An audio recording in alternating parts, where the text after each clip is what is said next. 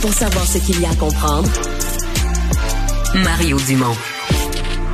Alexandre, tu nous amènes sur la scène criminelle en Allemagne, mais avec une cause euh, assez unique dans sa forme. Oui, celle qui est baptisée par les médias allemands le meurtre de la sosie. C'est le nom qu'on donne à cette vraiment cette histoire complètement étrange qui commence maintenant là après la découverte en août 2022 d'un corps d'une jeune esthéticienne de 23 ans qui a été dardée de coups de couteau.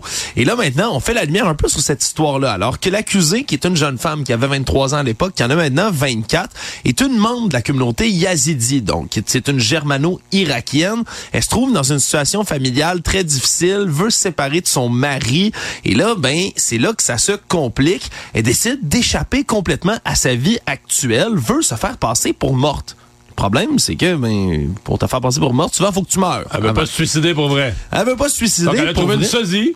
Mais elle commence à contacter toutes sortes de femmes qui lui ressemblent beaucoup, qu'elle trouve sur les réseaux sociaux et leur demande sous divers prétextes ben, de venir la rencontrer ou d'accepter de la rencontrer.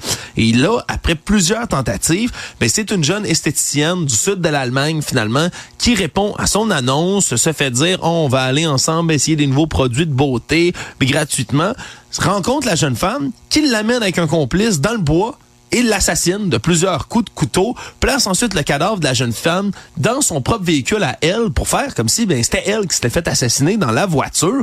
Et on dit que ça a eu quand même, Mario, ça a l'air farfelu, mais un certain succès là. Elles se ressemblaient tellement les deux femmes. Le L'autre avait les mêmes longs cheveux bruns, le même teint foncé, le même visage Donc, on a cru maquillé à sa mort.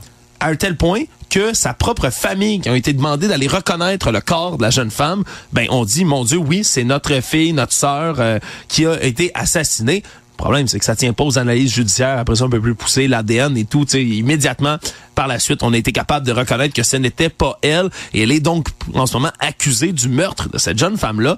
Mais Mais quelle le mobile du meurtre, c'est assez unique. Là. ben, c'est assez unique là, de, de chercher sur les réseaux sociaux quelqu'un qui te ressemble assez pour te faire passer pour mort. Son but étant donc de se divorcer de repartir sa vie, comment dire, repartir sur un autre nom. Là. Exactement, là, elle voulait recommencer sa vie à zéro complètement sous un autre nom. Puis on se comprend, là, vraiment, il t'as beau avoir une mauvaise vie, assassiner quelqu'un d'autre, jamais une bonne idée. Assez spécial. Merci Alexandre.